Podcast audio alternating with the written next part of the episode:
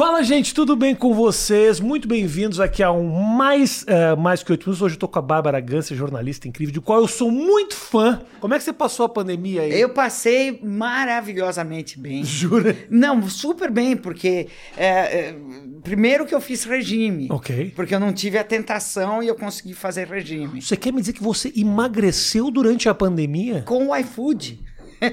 Com o iFood eu emagreci, Agora gente. eles precisam dar mais dinheiro pra gente. É, não, eu juro por Deus, é, isso é, é um fato. E eu fiquei, eu consegui ler bastante, consegui fazer um monte de live, ganhei um dinheirinho. Boa. É, não, eu fiquei. E olha que eu separei e perdi o emprego durante a pandemia. Emprego do?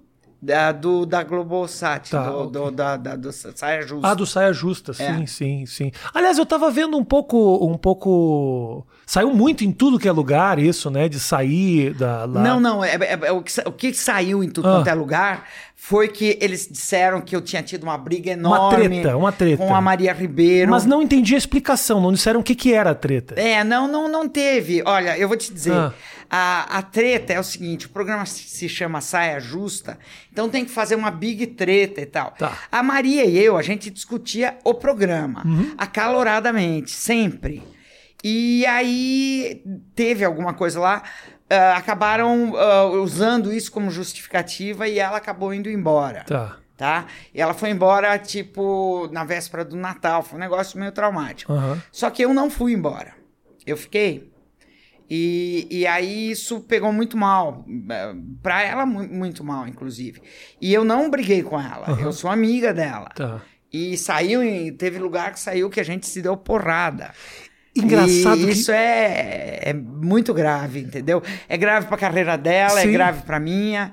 É uma sacanagem, né? não é uma merda que você faça. Isso aconteceu comigo diversas vezes. Você É. faça um programa, você faz bem, você fala coisas muito legais, você impacta as pessoas que assistem.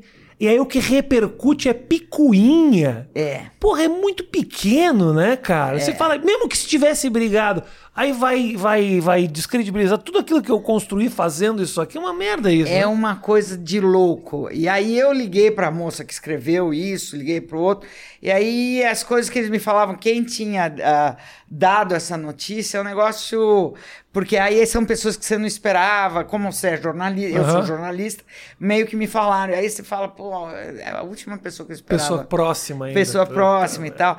E aí, ah, mas aí sabe o que, que é a- o jeito que você lida com isso? Você não lê. Uhum. Você pega e fala, bom, eu não vou considerar isso. E você tem que continuar indo pelo teu caminho. Claro. Porque é o que eu, o que eu tenho pensado, Rafinha, que eu, eu vejo que você também tem uma conduta muito reta e, e, e muita gente que está exposto a isso e está exposto a uma certa polêmica, porque a gente tem que andar por esse caminho e falar sobre coisas, é, no fim das contas a verdade vai prevalecer. A verdade é muito importante. Sim. E a verdade hoje em dia ela é desconsiderada. Porque ah, essa, esse tumulto que é criado, ahm, que é criado propositalmente, que eles chamam de fake news, que é um termo totalmente já. ahm, que ele não existe, porque se é news não é fake, se é fake não é news. E, e news, é, notícia, ela é criada para ganhar credibilidade. Quem faz notícia não está interessado em criar um fake, porque senão, no, dois dias depois, você já não é mais jornalista. Sim. As pessoas te pegam e falam: bom, então você não tem credibilidade. A gente vive de credibilidade. Então eu acho que você vê que com o passar do tempo, você está aqui fazendo um negócio com patrocinador, com não sei o quê. É, essas pessoas que foram Pessoas eleitas. loucas, botar dinheiro nisso aqui. Não, de jeito nenhum. Pessoas que não têm nenhum- Não, você vê que são empresas grandes Aham, e. Né? sim, sim. Ah, ah, essas pessoas que foram eleitas há pouquíssimo tempo e já estão sendo desvendadas e já estão aí respondendo a, a um monte de inquérito e a gente vê, ah, montaram um esquema que não sei o quê. Isso não dura muito tempo. Aham, aham. Sabe, a base para você construir uma sociedade é a verdade. Tanto que eh, nos mandamentos está lá, não minta, não mate sua mãe. Não... To- todo, todo esse esquema aí de, de religião e tudo é para você, no começo dos tempos, era para você organizar a sociedade. Tudo isso, você não, é aquela coisa que o P.T. Barnum que falava, né? Você pode mentir para muita gente por um tempo. E, ou você pode mentir para algumas pessoas por um tempão, mas você não pode mentir para todo mundo o tempo todo. Então, entendo, entendo. sabe? Então, essa, eu, eu fico contando com isso. Que a, a, gente vive disso, a gente vive de ser bom caráter uhum. e, de, de, e de, isso vai prevalecer. Mas é. Uh, eu concordo plenamente contigo. Agora, é difícil você não se chatear com o mentiroso que se dá bem, né? Tem muito mentiroso que se dá bem. E você vê isso acontecer. Eu vou te falar que em certos momentos da minha vida eu vejo gente mentindo, se dando muito bem, e obviamente, como você deve, deve ser da mesma forma, a única maneira de você viver e dormir tranquila e com teu travesseiro é sendo real, é sendo verdadeiro. Mas quando você vê que o mentiroso cresce, o mentiroso engana, e essa casa uma hora cai, mas puta, até cair, você fica. Será que realmente eu tô certo? Não que eu tenha outra opção, porque eu não teria como viver de outra forma. Exato. Mas você vê os caras e isso tem na política, tem no jornalismo, tem a televisão pra caralho, a quantidade de, de pessoas ruins que são celebradas e a gente sabe que na, nos seus interesses, sabe, são pessoas que fazem coisas terríveis, assim. É foda você ver é, isso. É foda. Ontem eu tava vendo o, a CPI do cara lá da Havan, do tal do velho da Havan. Uhum, uhum. Esse cara é muito talentoso. Ele é um puta comerciante. É. Ele é um sujeito que é um grande comunicador ele é muito bom de comunicação e ele é muito bom de comércio. Ele é um puta vendedor. Então ele chegou lá, ele deu um baile naquele Aziz, que aquele Aziz eu não dava meu cachorro para dar uma volta no quarteirão. Sim, sim. Porque o cara é. O cara é. O Aziz, ele já foi inquérito lá do cara. É, ele, é, a mulher dele foi. Parece que pegou dinheiro lá da saúde de não sei que estado, acho que do Amazonas. Os caras são chave de cadeia pra caramba. Renan, não é que, Renan. É, o Renan tal. Não é que a gente tá, porque eles estão do lado certo agora, não, não são nenhum, não, não são sacristão. Mas é, o, o, o o, o, cara chegou lá e jantou todo mundo. E, e, é terrível que eles tenham chamado esse sujeito para depor ontem e tal. Aí você vê esse cara se dando bem, esse cara é, vendendo e, e, roubando pobre e não, e não é, é, pagando imposto. Você acha que um cara desse, do nada, em 10 anos, ele vira multimilionário? É porque não pagou imposto. Agora saiu uma é notícia. É porque não pagou imposto, pô. Agora saiu uma notícia de que talvez ele tenha mentido sobre a morte da mãe dele. Exato. o cara que faz é, isso. É, mas eu, sabe o que eu falei ontem? Eu participo aí de um programa de rádio. Você não é mãe do cara da van impunemente, né? Faz uma merda dessa. Faz uma merda dessa. É. Você põe um cara da van no mundo, você tem que pagar, pô. É. Sabe? Então, é, é, ele pôs ozônio no. Né? Ele falou: é. eu fiz um tratamento de ozônio retal na minha mãe. É, minha filha. Meteu ozônio no rabo da, da mãe. No rabo dele. da mãe, é. A minha senhora. A senhora põe um sujeito desse no mundo e não quer que ele meta ozônio retal no seu rabo, entendeu? É. É, é isso que acontece. Mas uh, por que será, uh, uh, Bárbara, que esses mentirosos eles são tão celebrados hoje em dia? O que, que acontece? É o aspecto de liderança? É um discurso gostoso de abraçar? O que, que é? Porque é, tudo, é, todo mundo é metido a salvador, assim, né? É porque eu acho que o mundo é muito complicado e cada vez ele está mais complicado. E a explicação das coisas ela não, não dá para você explicar coisas complicadas em duas linhas, em uma mensagem, em um clichê, em um slogan. E esses caras explicam tudo através de uma frase. É, você vê que é. todos eles repetem as mesmas frases feitas, é, que é, é chora, é, não, não, sei o que, já. São todas as mesmas frases. Eu é. vejo comigo, eles da esquerda, da direita, os caras da, da, da, do cancelamento e os caras da, que são os dois lados extremistas, eles são sempre uh, conceitos muito fáceis, Simples, muito né? digeríveis. Então esses caras que fazem muito sucesso, eles optam por se comunicar com coisas emocionais, uh, como Trump, como Bolsonaro, como esses esses populistas. Geralmente são conceitos que tocam as pessoas emocionalmente, conceitos simplistas, é, conceitos é, geralmente que falam uma linguagem muito popularesca, muito simplista, e, e é isso que. E aí não dá para. Eles não, não desenvolvem um, alguma coisa um pouco mais, porque isso já é chato. Tudo que entra um pouquinho mais em profundidade não, não emplaca, então ninguém quer saber. Então eles são os reis da, da, desse tipo de comunicação. E tudo envolve a propaganda de Goebbels, uhum. a propaganda de Steve Bannon, a propaganda de Carluxo e de Olavo de Carvalho e de toda essa gente que faz sucesso hoje em dia é a mesma coisa. A propaganda do Mussolini, uh, da, todos eles é pegar no emocional, arrumar um inimigo comum. Uhum. É... Olavo, é o, o, manualzinho do Olavo de Carvalho. Assim, né? Exato, coisa... é, hoje em dia é o comunista, que é. nem existe mais, é, porque é. no Brasil não tem esquerda radical. Uhum. Então não, não tem mais, no mundo inteiro não tem. É comunista radical, nem a China, uhum. né? Ninguém mais é comunista radical. Nem na, na, hoje em dia, ontem eu vi um documentário da Al Jazeera dizendo que na, na em Cuba já tem pequenos empreendedores. Então, não, você não vê mais comunismo radical. Mas eles inventam esse. Como os, os, o Hitler inventou os judeus. Os judeus são o mal do mundo. Inventaram lá o livro dos, dos sionistas lá, uhum. para dizer que. Né, então, então, tudo isso eles têm que inventar, como no 1984, o livro do, do George Orwell, tinha lá o grande irmão, que era o, né, o, grande, o, o grande inimigo. Eles inventam o inimigo comum, como as igrejas teleevangélicas, que eu chamo de teleevangélicas, porque igreja evangélica é uma coisa, né, batista, é, presbiteriano. Eu, eu fui educado numa escola é, é evangélica, anglicana, e é muito legal a religião evangélica.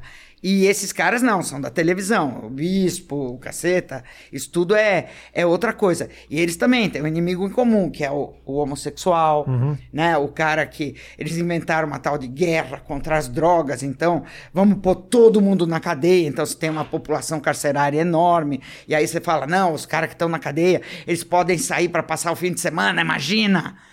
Você imagina sair para passar o fim de semana é uma coisa, é, sendo que você passar um dia na cadeia no Brasil deve ser uma coisa assim aterrorizante, uhum. mas né, é, a gente não pensa nisso, a gente só pensa esses clichês repetidas vezes, né?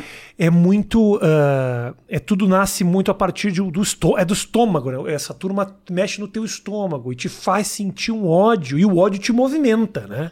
O ódio movimento. Quando você descobre um inimigo ou você te convence de que aquele inimigo existe, isso de alguma maneira te movimenta. E aí vira isso, né? Por que que sai na rua? Você fica com essa impressão assim, interessante, né? Porque a rejeição ela é gigantesca, mas a rua tá lotada. Porque tem muita gente na rua, muita gente no protesto, muita gente apoiando o cara. Então você fica com essa impressão equivocada de que o Brasil inteiro tá do lado do cara. Por quê? Porque mexeu no estômago. E o estômago te tira de casa. Né? O ódio te faz a rejeição a essa possível, esse possível comunista, a esquerda que volta para o país e quer que a sua criança aprenda a ser homossexual. É tudo muito. Mamadeira de piroca. Mamadeira de piroca. E são uns conceitos é, é, é. abjetos é, de pedofilia pedofilia, é, de não sei o quê. São coisas. Você olha pro Haddad, é um professor, o cara estudou no Santa Cruz. Eu conheci, eu fui uma vez numa. numa eu fui, eu trabalhava pra Folha, eu fui colunista da Folha há 36 anos, e a gente foi sabatinar os, os prefeitos, né? Uhum. Os candidatos a prefeito. E aí eu fui. O Haddad era um dos, uh, dos caras que ia ser sabatinado, e eu vi lá um senhorzinho, uh, um, um senhorzinho negão lá, velhinho, assim tal. Uhum. E ele com uma cara, ele babava pro Haddad, né? Aí depois que acabou, eu cheguei, ele tava na plateia e tal, é bem velhinho. Aí eu cheguei lá e falei: "Quem que é o senhor? O senhor, eu vi que o senhor tava". Ele falou: "Olha, eu fui motorista da família dele, eu sou motorista". Fico até meio comovido. É.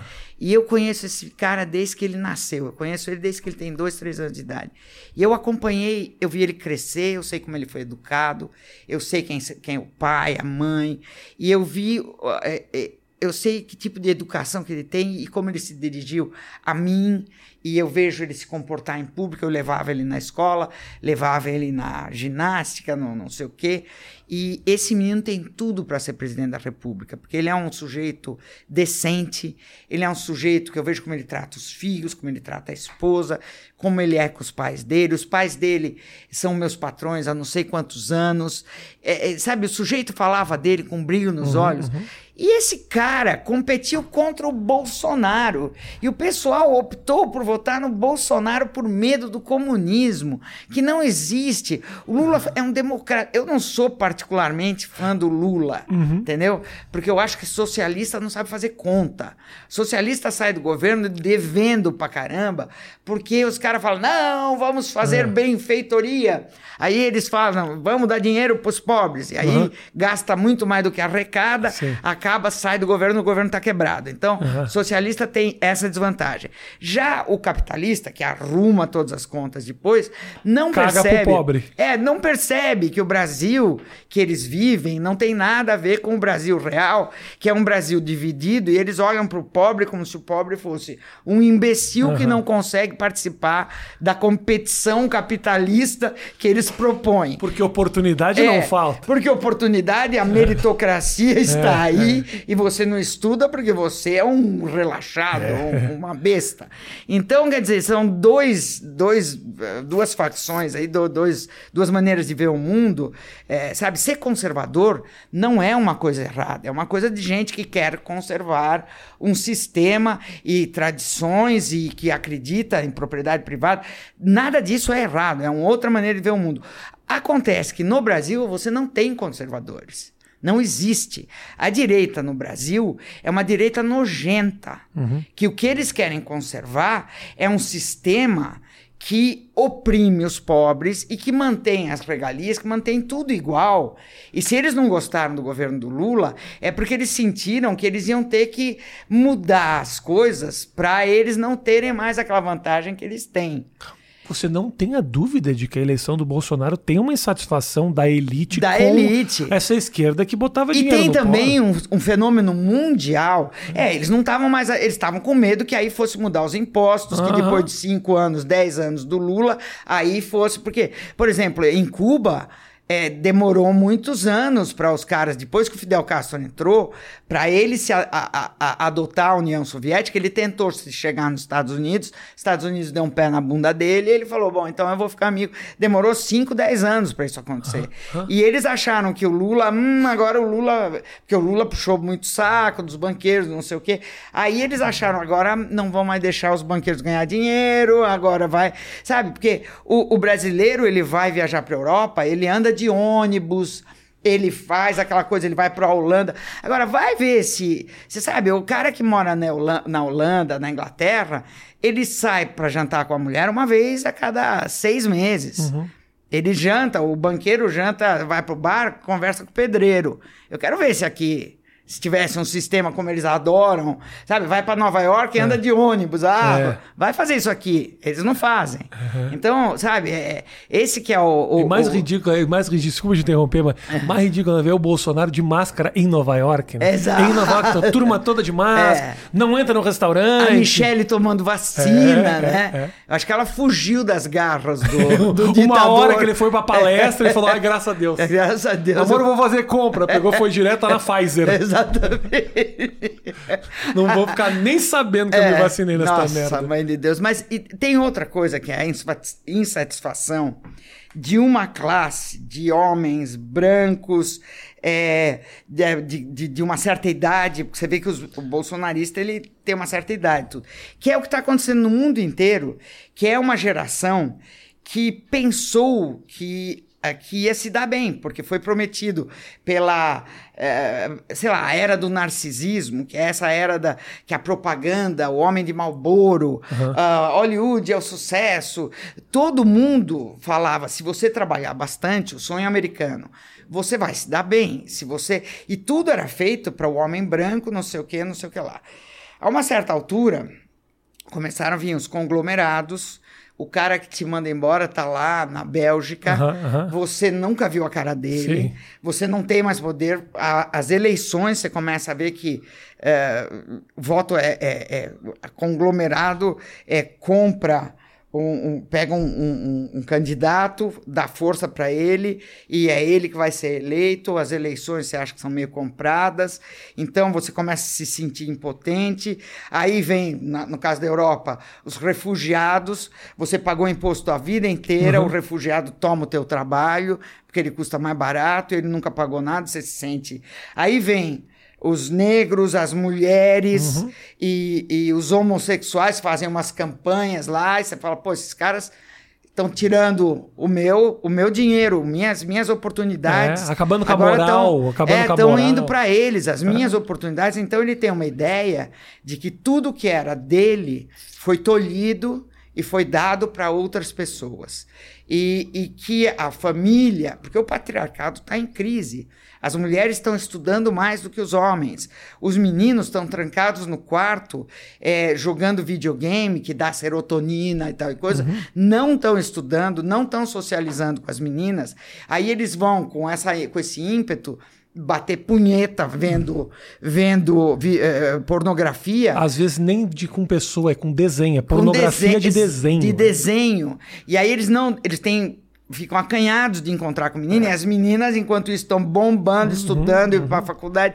Então, esse homem branco, não sei o que, ele começa a ficar. Ele quer invadir o Capitólio lá nos Estados Unidos, É. ele se veste com roupa camuflada, ele quer a, a ditadura, ele quer. Entendeu? Então, tudo isso está acontecendo ao mesmo tempo em que a economia está indo para o brejo e, e, e o, o, o, a- o mundo financeiro, a arquitetura financeira, porque antigamente você comprava uma ação na bolsa e essa ação na bolsa servia para investir, para crescer a economia, porque aí essa, essa fábrica ia é,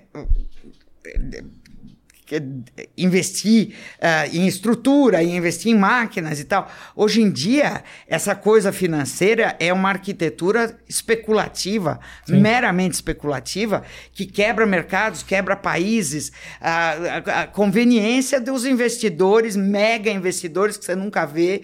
2008, aquela coisa que eles, os bancos emprestaram dinheiro para americanos comprarem casas e refinanciaram. Quebrou tudo. Quebrou tudo, os caras perderam emprego, Sim. Perderam a casa, e isso está acontecendo no mundo inteiro. Então, é, as pessoas estão perdendo emprego, não estão conseguindo mais sonho americano nenhum, todo mundo está se fodendo. No Brasil tem é, 14 é, milhões de pessoas, deve ter muito mais, porque tem gente que não computa mais. Tá? Essa geração do nem, nem, nem trabalha, nem é, estuda. O negócio está pegando um vulto que ou a gente faz o tal da renda básica e todo mundo ganha um dinheiro e os ricos começam a pagar também, ou o negócio vai pro brejo. E essa gente que está com raiva, elas estão com raiva e com medo, que é uma combinação explosiva. Porque não é só raiva, é medo também. É medo de tudo. Então é medo desse desconhecido que eles chamam de Sim. comunista, mas é. Sabe? E aí vem uma porra de uma pandemia É, é. que é também produto do quê? De que que é essa pandemia? Aí E já tenta encontrar uma solução. Onde que nasceu? E o clima? quiseram, a China É, quer dominar nasceu o China. mundo, é, quer dominar o mundo. E É. é, tem toda uma história. Tem que- toda uma história. Tudo tem narrativa, né? Tudo Se tem. tá aberto, É. não tem mais desconhecido. Tipo, não, onde nasceu? Um acidente no laboratório, não, nada, nada. Tudo tem uma narrativa. É. Tudo tem uma. O que, que encaixa no meu discursinho aqui? Como é que eu posso fazer pra vender essa história e de novo jogar lá no estômago do meu público e assim me fortalecer, né? É, é- O, o, o- sujeito hoje, esse tal de Facuri, que é um bosta. Mas é um bosta.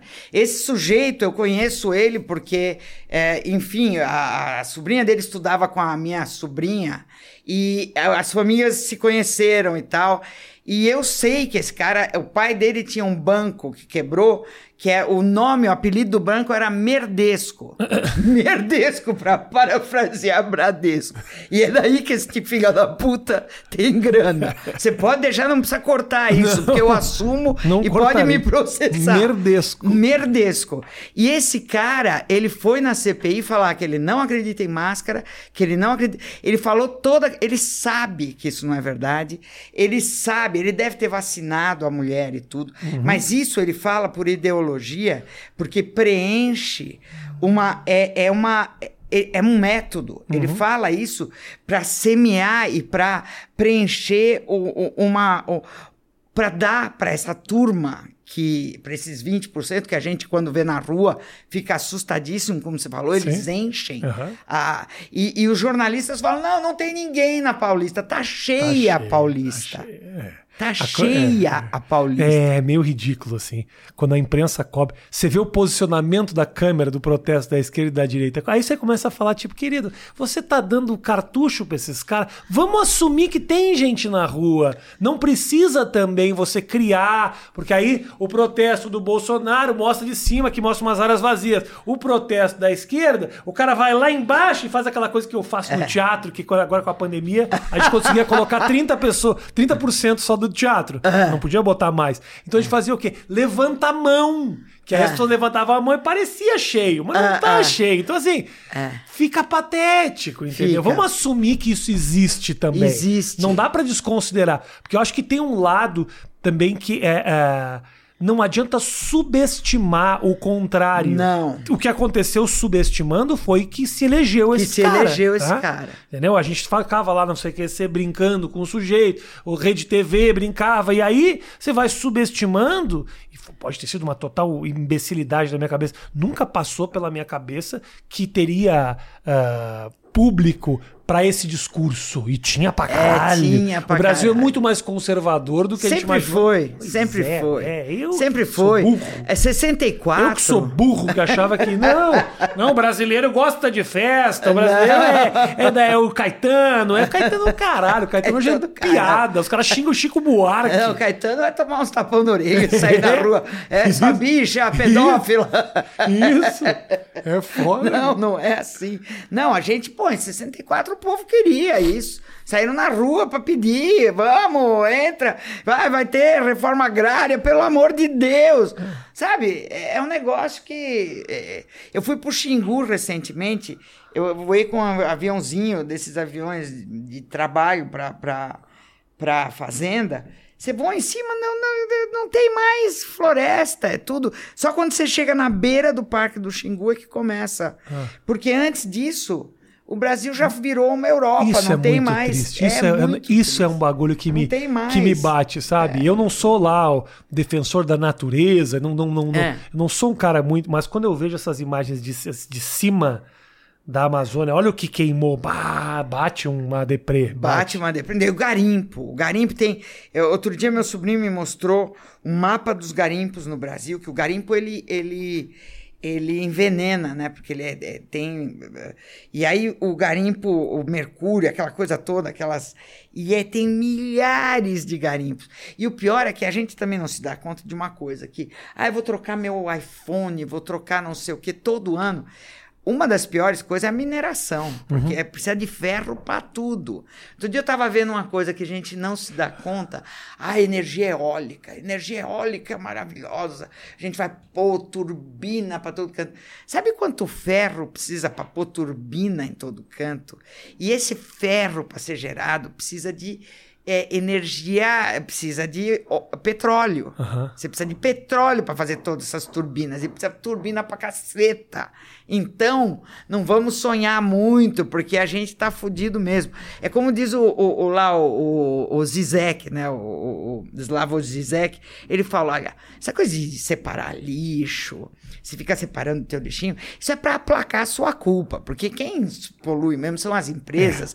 É. E já fudeu, é. é a indústria. Já fudeu a gente vai morrer mesmo, já tá fudeu. Então você pode ficar lá separando teu lixinho, é, de- dando comida vegetariana pro seu cachorro, sei lá o que você faz. Porque no fundo, o boi tá lá é, sendo criado e a soja, ele tá comendo a soja que derrubou a Amazônia, pra fazer ração pra porra do seu cachorro comer, entendeu? Então, vamos cair na real. É, eu fiz um vídeo essa semana. Eu postei um vídeo antigo meu eh, essa semana que eu falava que as pessoas, para economizar água, tinham que se masturbar no seco. Porque essa coisa de ficar no chuveiro muito tempo gasta muita água. Puta, eu fui destruído, Matheus. Porque as pessoas falam, agricultura é o problema, pessoal engajava, né?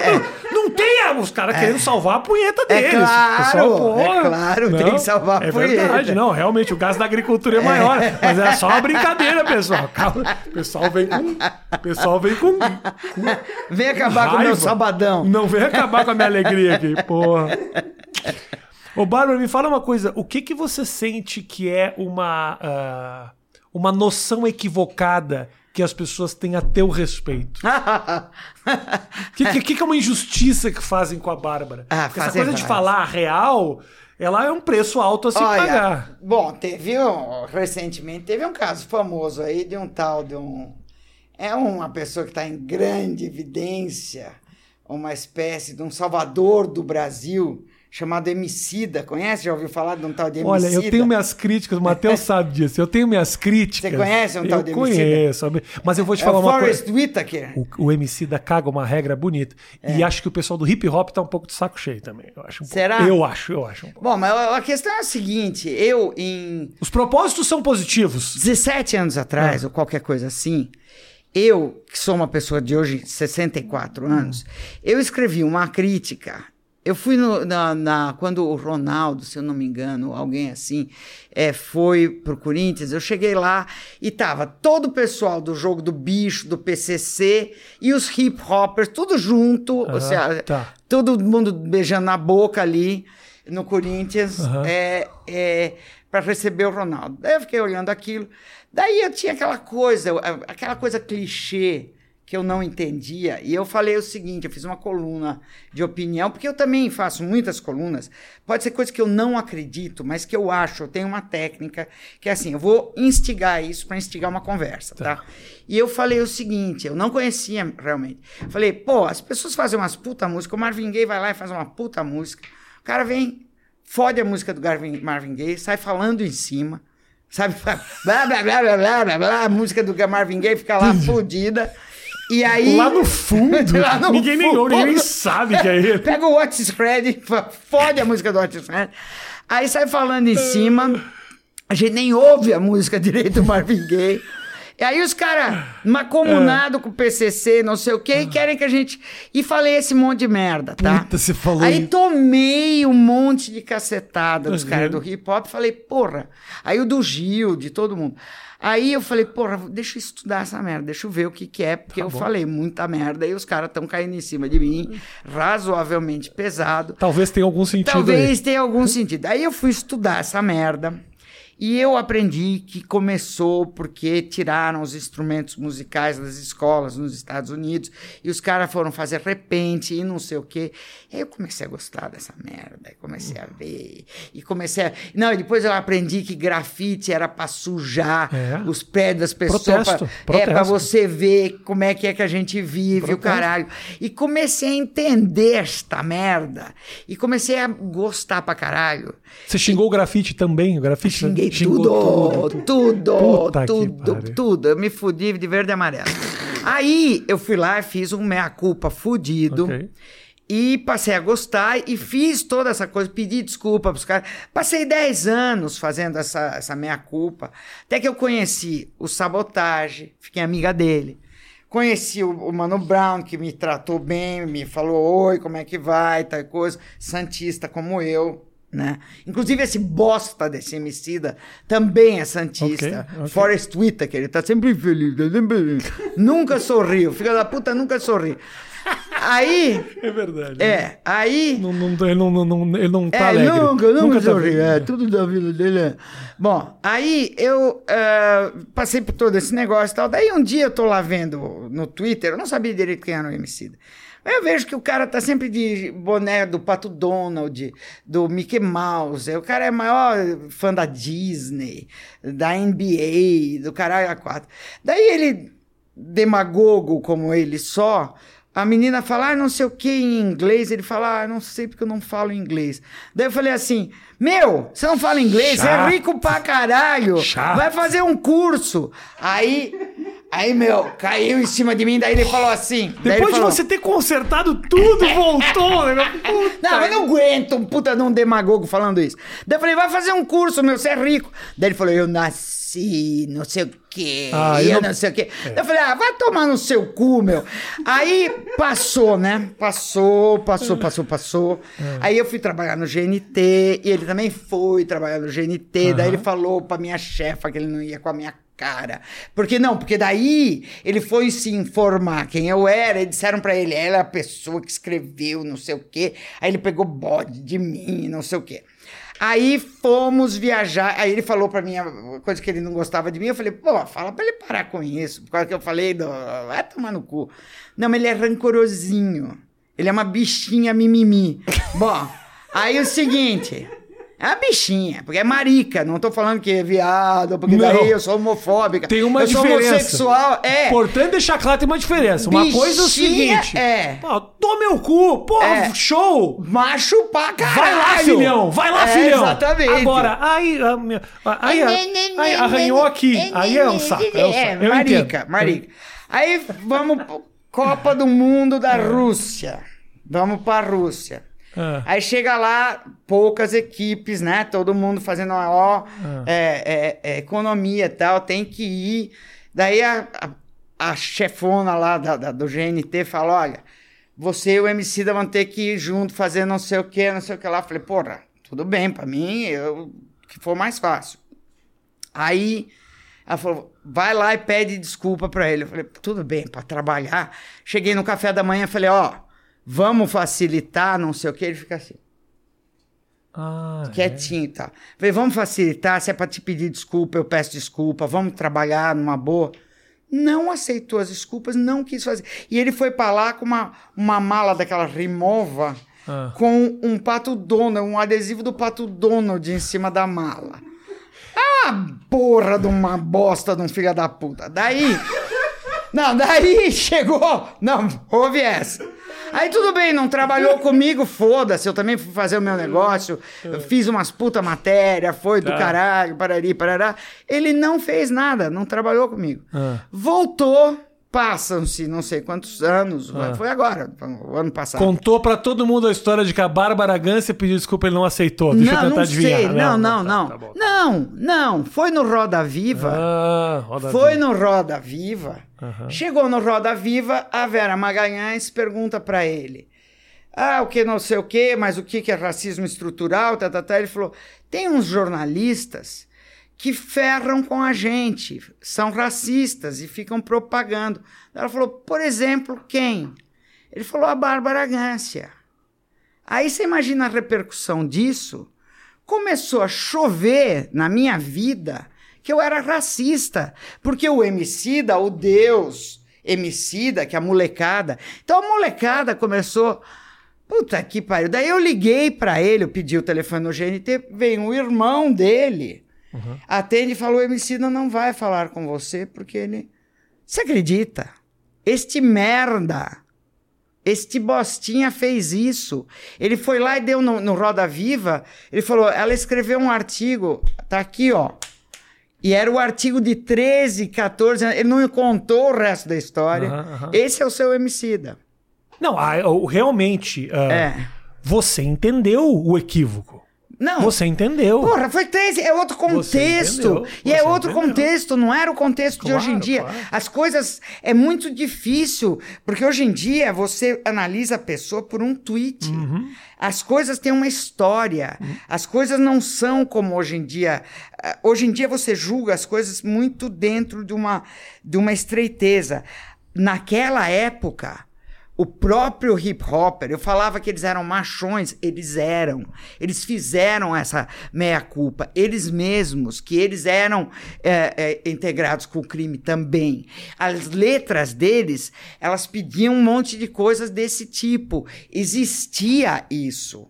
Eu não é que eu estava totalmente equivocada, eu não estava lá de cima Mas eu acho que como não- rica falando Sim. são todos criminosos. Não. Mas eu não acho que não só existia, Bárbara, como ah, nascendo do mesmo lugar, flerta de vez em quando com Claro, essas questões. claro. Então, assim, é uma maneira de protestar, mas também é uma maneira de contar uma realidade que está associada com esse cara, porque às vezes o ídolo do cara lá dentro é o é igual criminoso. o Adriano, Imperador, é o- ou no então, assim, Neto, ou sei lá eu. É, tem E é, um, isso. e é um grito, às vezes, raivoso. assim. Eu acho o hip hop do caralho. Eu também achei, acho. É, achei- hoje em dia eu achei- acho do caralho. Não acho o Emicida, Não, especificamente. eu acho eu também acho ele meio um, chato. Um, mimi, um mimimi eu acho babaca, ele, mas acho ele meio chato, mas o, o rap ele tem essa. Sem é a música que eu escuto, eu acho eu fudido, também, eu- eu, também. Hoje em dia é totalmente a música que eu escuto. Inclusive, eu sempre, como roqueira, odiei a disco music. Hoje em dia, eu estou ouvindo, porque eu odiava, porque eu achava coisa de careta do hipopótamos aqui. É, do, é isso. É, sabe, de, de, de É. gente do... Uma elite de é, passinhos, É, assim, exatamente. passinhos, e né? hoje em dia eu vejo que é uma música de protesto americana. Eu, eu entendi totalmente. Eu, eu gosto de, sabe... é, hum, é, é, Niggas with Attitude, eu gosto de Public Enemy. É. Eu entendi tudo isso aí. Eu entendi tudo isso aí e eu amo. Eu gosto pra te dizer. Mas é foda você hoje ter essa visão e ser marcada por aquela frase. Exato, Que eu acho que por- hoje a gente vive, acho que as personalidades vivem de highlights. É isso. E se você não tem por trás de você um, clon- um conglomerado que te protege, Exato. você tá fudido, você tá vulnerável. Não, e eu não, e eu não Tá tenho vulnerável. É. mais, eu não trabalho mais na Folha, eu não. Então, Aí você e- fica Ele me vulnerável. atacou, é de uma apare- covardia, é de uma covardia. E aí, sabe, eu sou uma pessoa explosiva que falo, eu não vou falar de outra maneira porque estão achando que eu sou racista. Eu vou continuar falando do jeito que eu falo. Uhum, Claro, e claro. aí não, e aí eu virei homofóbica, eu estou sendo processada pelo Hélio Negão, eu estou sendo processada pelo Felipe Martins, que é aquele que fez o gesto supremacista. Então, o supremacista está me processando, o Hélio Negão, porque falou que eu chamei os bolsonaristas de enrustido. É. É, eu sou assim. Ah, você tomou esse processo? Isso eu vi. Você chamou de rustido de macaco. É, exato. Mas macaco no sentido de Não, que é, os sei, entendi. Bolsonaristas entendi, são os macacos, Claro, entendeu? Eu gosto de chegar na frente da casa do João Dória quando eles estão lá protestando, porque só vai loiro é, bolsonarista. Eu abro a janela e falo: Ô, seus macacos! Eles ficam desvairados, entendeu? Porque eles sentem isso, porque eles são todos racistas, entendeu? Então é, é um negócio. Sabe o que- valor da palavra, né? é. E eu, como gorda, lésbica, jornalista, italiana. Ex-gorda, ex-gorda. A pandemia resolveu essa questão. A pandemia resolveu essa questão. Eu sei o que que é ter preconceito contra mim. Então, Uhum. então eu, eu, eu trabalho muito esse tipo de coisa. Eu faço de propósito chamar eles de macacos, Uhum, entendeu? Eu, falo, eu podia chamar de barata, de, ri- de rinoceronte, de qualquer outra coisa, mas eu chamo eles pela palavra que mais atinge, porque é o que mexe com eles, entendeu? Você sente que ainda hoje, eh, não só você, como as figuras públicas e tal, a- às vezes a sexualidade vem antes do, do caráter, assim? É, um- Total. é, um- é uma. É uma é uma conduta, é uma maneira de olhar o ser humano antiga, mas que ainda prevalece um pouco, não? Ah, total, Você sente isso total, Mas totalmente. E, e sabe o quê? É um bando de babaca, cafona, besta quadrada. É, sabe? Se quer me ver assim, me veja. É, a maioria das pessoas me vê como louca antes de tudo, entendeu? É, Então, mas se, se é gente que não me conhece e quer me ver assim, me veja. É, o que, que eu posso te dizer? Não dá para consertar o mundo, né? Não E foi, pra- um, e foi um processo de descoberta tardia pra você e tal? Foi um não? pouco, um pouco. É, eu com. ah, eu Me fala se você quiser também. não, se você não, fala, falo, falo, tranquilo. Tranquilo. É, eu, eu namorava um cara, fui estudar fora E eu sempre achei que eu meio que tinha. e, e, Hoje em dia eu vejo que tinha total. Mas. Eu eh, né, achava, hoje, é, nossa, Não, eu só eu, achava. eu, falava- eu vejo como eu tratava minhas amigas e tudo. Eu falava, "É, talvez, né? Aquela professora da escola que eu achava muito simpática e tal. É.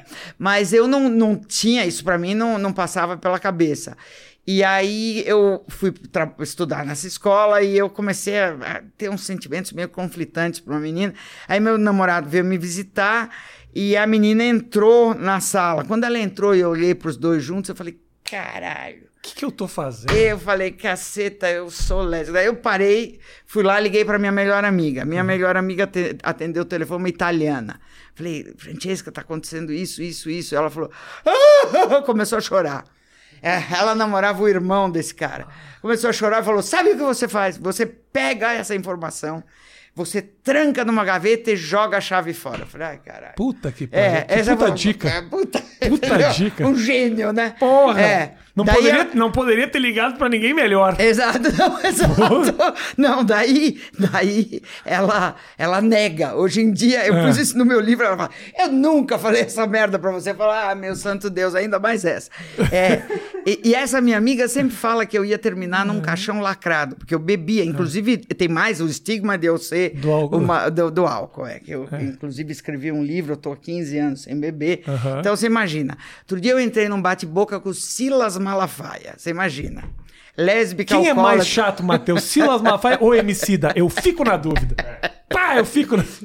É, mas você vê, tem, tem, tem uma certa, né? Eu já fui, eh, eh, me meti. eh, os meus inimigos depõem a meu favor. Mas o que que era com Silas Malafaia? Ah, bati- eu falei que ele era um, um, um- um filho da puta por algum motivo e ele falou, mas a senhora, a senhora começou a beber com três anos de idade e a senhora é homossexual. Daí eu falei, olha, eu comecei a beber com três anos de idade? Não, eu tá escrito no meu livro, eu não comecei a beber com três anos de idade, eu experimentei bebida aos três anos de idade. Ele achou que você já tava no boteco. Exato, com quatro. Virando Ô, com os mané, cara- Manda um rabo de galo. Não. não É. foi bem isso. né? Mas é a narrativa que agrada a turma dele. né? Exato, É, é, é. Eu vi que saiu o livro e agora tem a peça lá com a Tem, Marisa é. Hort, né? A Marisa Hort, nossa, fui ver o, É assim, eu escrevi um livro chamado A Saideira sobre eh, os 30 anos de dependência que eu tive do álcool. É, é um livro bastante eh, cândido, né? Que fala bastante sobre, eh, sobre tudo que eu, que eu vivi e tal. E eu falei de uma maneira bastante honesta para poder eh, comover as pessoas que têm o problema. Porque se, eu, se você fala de uma maneira, ou vai pontificar, ou fala muito dramaticamente, a pessoa não quer nem saber. Então eu contei com certo humor e tal. E aí a Marisa se interessou e fez um monólogo. E eu não podia ter uma pessoa melhor, e é muita honra ter a Marisa Hort. Ela é do fazendo. caralho, né? É do caralho, do Ela é do caralho. caralho. Aí eu fui assistir o ensaio e eu falei, nossa, que puta mulher doida, né? Porque eu comecei a ver como se não fosse eu, como se fosse alguém que ela tá. E a pessoa que for ver esse negócio vai falar, essa Bárbara é uma puta maluca, meu, entendeu? É uma puta. uma-" Porque no livro, você, eu escrevo, mas eu controlo. A maluquice Sim. põe um outro lado Sim. junto, entendeu? Então você acha que na interpretação dela ela deu cores que você não teve coragem de dar, é isso? Não, é- ela deu cores assim, a maluquice tá toda lá. Entendi. Sem, sem pôr as Sem coisas rodeio. técnicas É. e sem, né? Porque daí eu vou e volto, eu explico, daí, né? A maluquice tá toda lá. E, tanto é que eu não sei se eu vou convidar. Eu esperei o, o meu pai e minha mãe morrerem para eu escrever o livro. Tá. Agora, eu tenho dois irmãos que viveram isso intensamente. Por exemplo, no meio da noite, o meu pai acordava e falava para o meu irmão: vai para o IML, você vai para o Hospital das Clínicas procurar ela. Então, eu não sei se eu convido meu irmão e minha irmã para ir assistir essa Eles peça viveram essa história intensamente. intensamente. Conhecem essa, essa- É, eles esse passam- roteiro aí. passaram mal pra caramba com a história toda. Então, é. E como é que foi pra você... Como é que corta isso? Como é que... Você é, conta isso no foi- livro? conto Como é que tudo. você... É, é tipo uma decisão... Não, é difícil, é bem difícil. Eu, eu, eu, eu parei pela primeira vez em 86, quando eu conheci o, o Alcoólicos Anônimos. Aham. E daí eu me conscientizei que eu tinha um problema chamado alcoolismo. E daí pra frente você não bebe mais igual. Porque você fala, pô, tem, tem um problema, né? Eu não... Antes eu achava que era uma doida, Aham. e que eu não tinha força de vontade, que não sei o quê. Aí, depois disso, eu parei dois, três anos, depois recaí, daí bebi mais um, depois parei de novo dois anos, depois recaí de novo. Aí chegou num ponto que eu, com 52 anos, eu não aguentava mais. E uh, eu tava no Band Esportes, você tava lá no CQC, uhum, eu tava no uhum, Band Esportes. Uhum. E eu, um, eu saí pra, jantar, pra almoçar com um amigo meu. E a gente tomou uma garrafa de Fernet no almoço. É, tava começando YouTube, uhum. telefone, smartphone, o pessoal gravando, essa coisa toda, e eu cagada de medo. Daí deu aquele problema com o Vanucci. Lembra que o Vanucci... Lembro, lembro, lembro. Na época da Copa. É, e... naquela merda toda. E aí eu sair para almoçar com esse meu amigo, a gente tomou essa garrafa de Fernet, mas chegou, tipo, sabe, com comida e tal. Chegou sete horas da noite, eu tinha um programa lá que eu fazia sozinho, eu apresentava o programa e tal. Sete e meia o programa acabou, toca o telefone, era minha mãe. Minha mãe falou assim: você estava alcoolizada, né? Aí eu falei, puta merda. Eu já tava com uma ressaca moral, sabe? De você não aguentar mais. Eu só ficava pensando, vou dar um tiro na cabeça, não aguento mais, não aguento mais. Mas chegou a pensar isso de verdade? O tempo inteiro, o tempo inteiro. Eu não aguentava mais. Aí eu levantei, eu desliguei com a minha mãe, levantei e fui para o Ricardo, que era o nosso, nosso editor. Falei, Ricardo, eu quero me internar. Ele falou, vai já. Aí eu fui, Cheguei felicíssima na internação, porque todo mundo chega uhum. fundo, fundo do poço.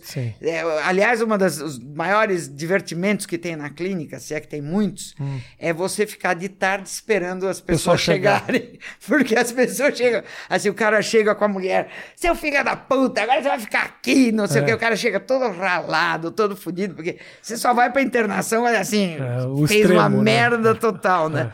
E aí, aí eu cheguei na internação e nunca mais bebi. De lá nunca mais bebi, Caralho. faz 15 anos. Porra, é. que legal. É. Foda, foda. Mas também cheguei lá, eu fui, é, é lá na represa. Tá. Eu fui parando todos os bares da Santo Amaro. Ah, deu, deu. Todos. Me despedi, todos, me, bacana. Me despedi. Entendi. É. Cheguei lá de Chegou ponta cabeça. torta na, é. na internação. Nem sei como é que eu cheguei. Ah. É. E lá, e, e, eu vejo muito, a gente vê a imagem de fora, né? Eu entrei na internação e me recuperei. O que, que acontece lá o dentro? O que, que acontece lá dentro? Acontece o seguinte: é, tem um tal do barato dos 12 passos. Você já ouviu tá, falar sim, dos 12 sim, passos? Sim, sim, sim. E é assim: é, você entra lá, você não tem mais contato nenhum com o mundo. É, você não pode ter celular, você não vê televisão, você não, não fala no telefone com a tua família, você. Nada. Porque o cara que tá nessa situação, é que tá bebendo pra caralho, vai parar numa internação ele, se ele ouvir da mulher dele no telefone, eu vou te deixar, uhum, da, o, teu, já... teu, o teu patrão te mandou embora, você vai querer sair da clínica uhum, e vai uhum, beber, uhum. tá? Então, para você poder se concentrar, mesmo ver televisão, você vai falar, ah, a bolsa caiu, ah, meu ah, Deus, ah, tá. entendeu? Entendi. Qualquer distração. Então, você só vai ver literatura de, de coisas, você vai fazer sessão de A de manhã, depois você vai fazer é, exercício, porque a, a pessoa está debilitada. Tá? Você vai comer pra caralho. Eles vão te dar aquelas. dão refeições, assim, porque você tá com caloria vazia. Geralmente você tá anêmico ou tal, uhum. alguma coisa assim.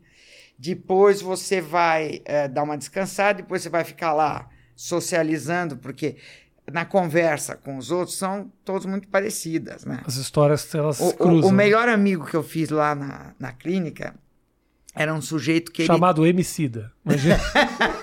Conheci o Emicida na clínica ele, ele é, era funcionando. Porque tem muita gente que vai para lá por causa da assistência social. Então tem tinha, lá na internação tinha gente da Petrobras, do metrô, da Sabesp, tudo quanto era, tudo quanto é da Avon, da, de tudo quanto é lugar, né? Porque custa muito mais barato você recuperar o cara do que treinar outro. Sim. Então o cara era operador de escavadeira da, da Sabesp, ficou meu chapinha. Ele era engraçado pra caceta. Aí ele gostava de crack. E aí ele foi fazer uma obra do Rodoanel uhum. e ele ficou devendo num ponto lá, que eles chamam de biqueira, ficou devendo para uma turma lá. E aí os caras falaram: se não pagar, você vai morrer.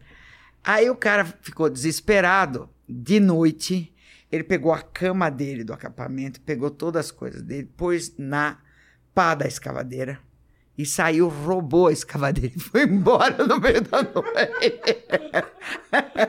Quer dizer, aí pegaram ele e levaram para a clínica, entendeu? Foi assim que ele chegou lá. Acho que você está precisando de ajuda.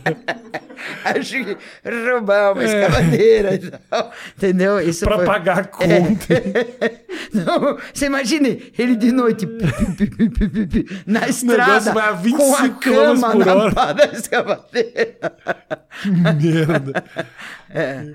Então, e, é... e, você mantém contato com esse, com esse cara? Não, é, ele infelizmente não, porque eu, eu, eu adoraria. Ele é um puta cara legal pra caramba. Ô, Bárbara, eu abri aqui, pedi pra galera me mandar umas perguntas. Tá. E, e eu te, vou te repassar aqui. Se alguma tá. delas você fala, porra, Rafa, não quero falar isso, tá, a gente tá, pula tá, manda, manda. Tá? Perguntas que a galera mandou através do Instagram. Agora vai ser através do Instagram do Mais Que Oito Minutos. Segue lá, arroba Mais Que Minutos, tá? Uh, o Sérgio Zingbelli pergunta para você o seguinte: O que aconteceu com o Alexandre Garcia?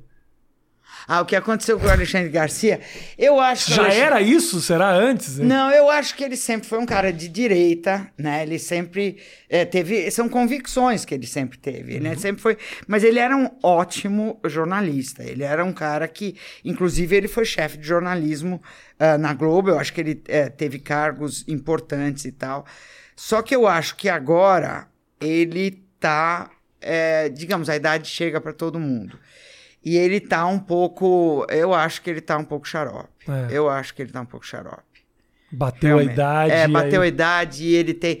E são, sabe, é, dizer ele tá ganhando para fazer isso, eu não sei, porque uh, o que, que ele pode ganhar que. que uh, que ele já não tenha ganho. Não, que ele já não tenha uma ganho. Carreira muito que, sólida ele tem. É, e que não. E que caga o legado dele, porque o legado dele, será que vale isso?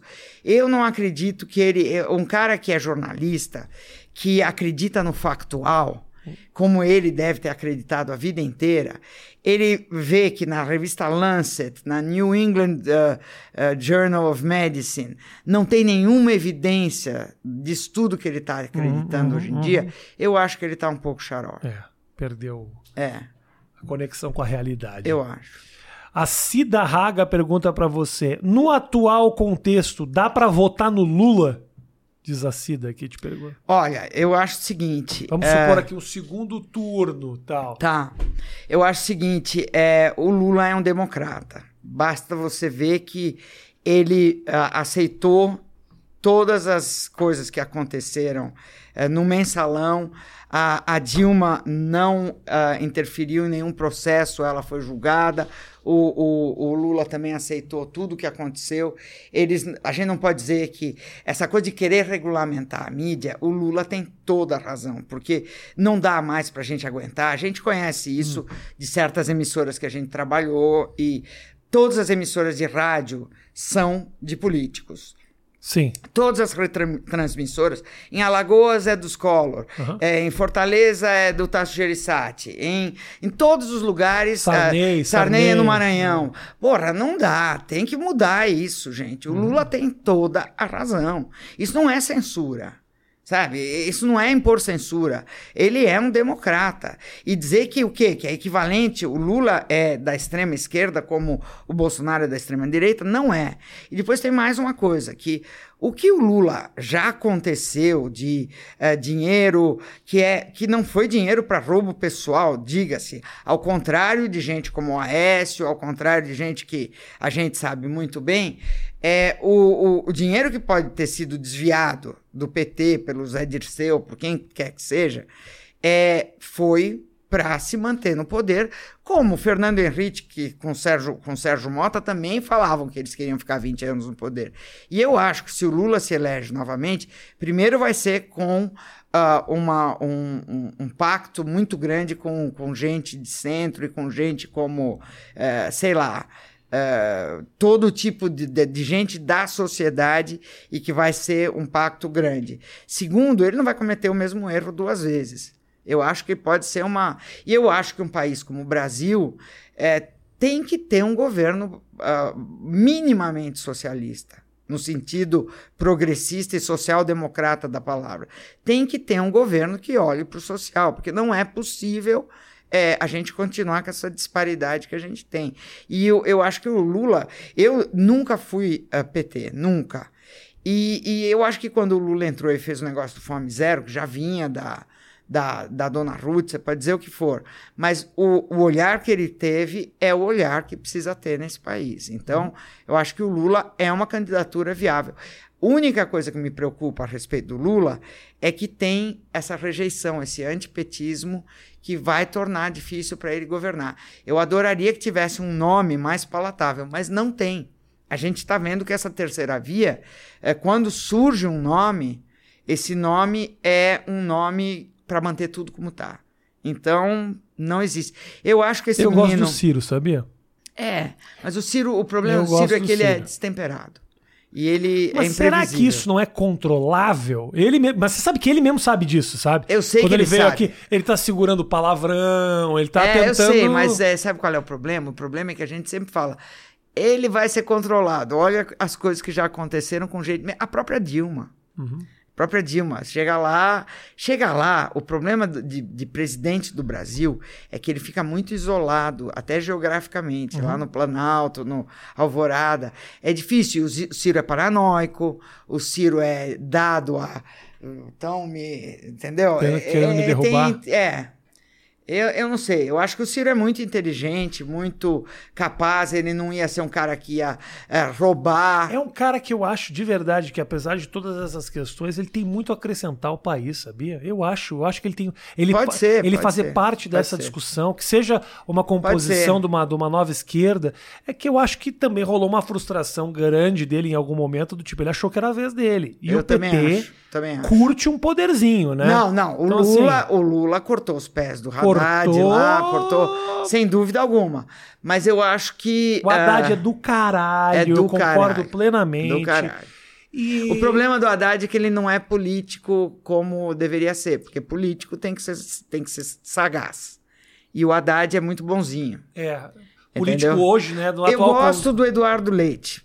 O Eduardo Leite é um cara honesto e é um cara legal. do Sul. É do Sul. O problema é que ele ah, aceitou, teve que aceitar o tal do Bolsonaro. Isso. E eu acho que isso foi uma mácula na carreira dele. Ficou. Eu acho que ele pode ser um cara de centro muito interessante no futuro. Mas eu, eu, eu- o Ciro não é uma pessoa que eu descarto.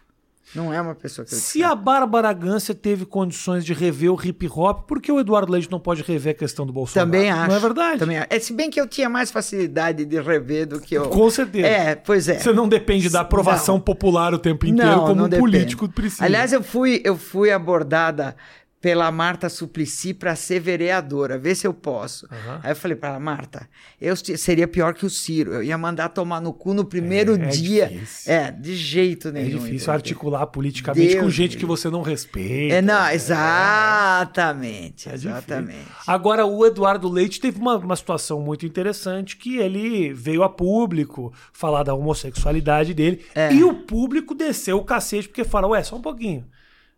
Você agora quer se aliar ao Ah. movimento, mas apoiou um cara homof... assumidamente é, homofóbico. é. Porque o Bolsonaro fala, eu não... É. Eu sou Não, mesmo. não, quer matar mesmo. Se eu tivesse um filho, preferia ver ele morto do que. Isso é de uma, é de uma força, essa. Uhum.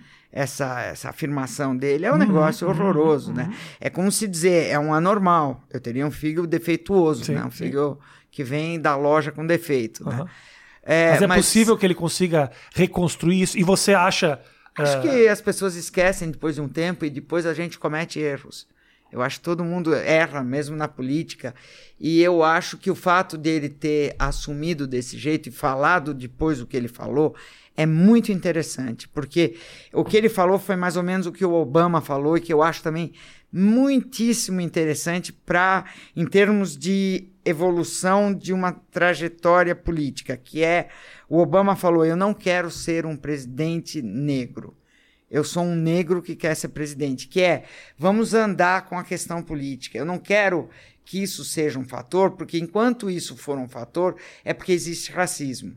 Se a gente. É como eu, eu não quero ser conhecida como a Bárbara a homossexual. Porque isso não me interessa. Eu quero que isso aí seja uma coisa que é tão natural que a gente não precisa estar discutindo, entendeu? Porque enquanto a gente está discutindo é porque o problema ainda é muito sério. É muito. E já está na lei. Já existe casamento gay, Claro, claro. né? Não tem mais por que estar discutindo. Não tem. Pra gente fechar, o livro tá à venda. O livro está super à venda, Tá. editora Planeta, chama-se A Saideira. Ok. Você pode comprar na Amazon, na Americanas, na, no Submarino, no Mercado Livre, onde você quiser. Show de bola. E a peça da Marisa é a final do ano agora. É agora, não, é agora, dia 21 de outubro, já no Teatro Farrap, já ah, os, os ingressos já estão à venda no site Legal. do Teatro Farrap, já pode comprar. Bárbara, do caralho te receber. Muito obrigada. Foi muito legal. Uma honra, olha, Que quando, isso. quando você falou, eu fui lá, eu que me autoconvidei, né? Mas fiquei muito feliz. É, eu... Quanta eu... gente que não me interessa, que se autoconvida o tempo inteiro. Pô, a Bárbara, eu falei, vai ser um prazer te receber. Foi, foi, olha, uma honra, eu adoro você, Que você isso, sabe querido, Eu disso. gosto muito de você também. Beijo grande pra você, gente. Até a próxima. Valeu.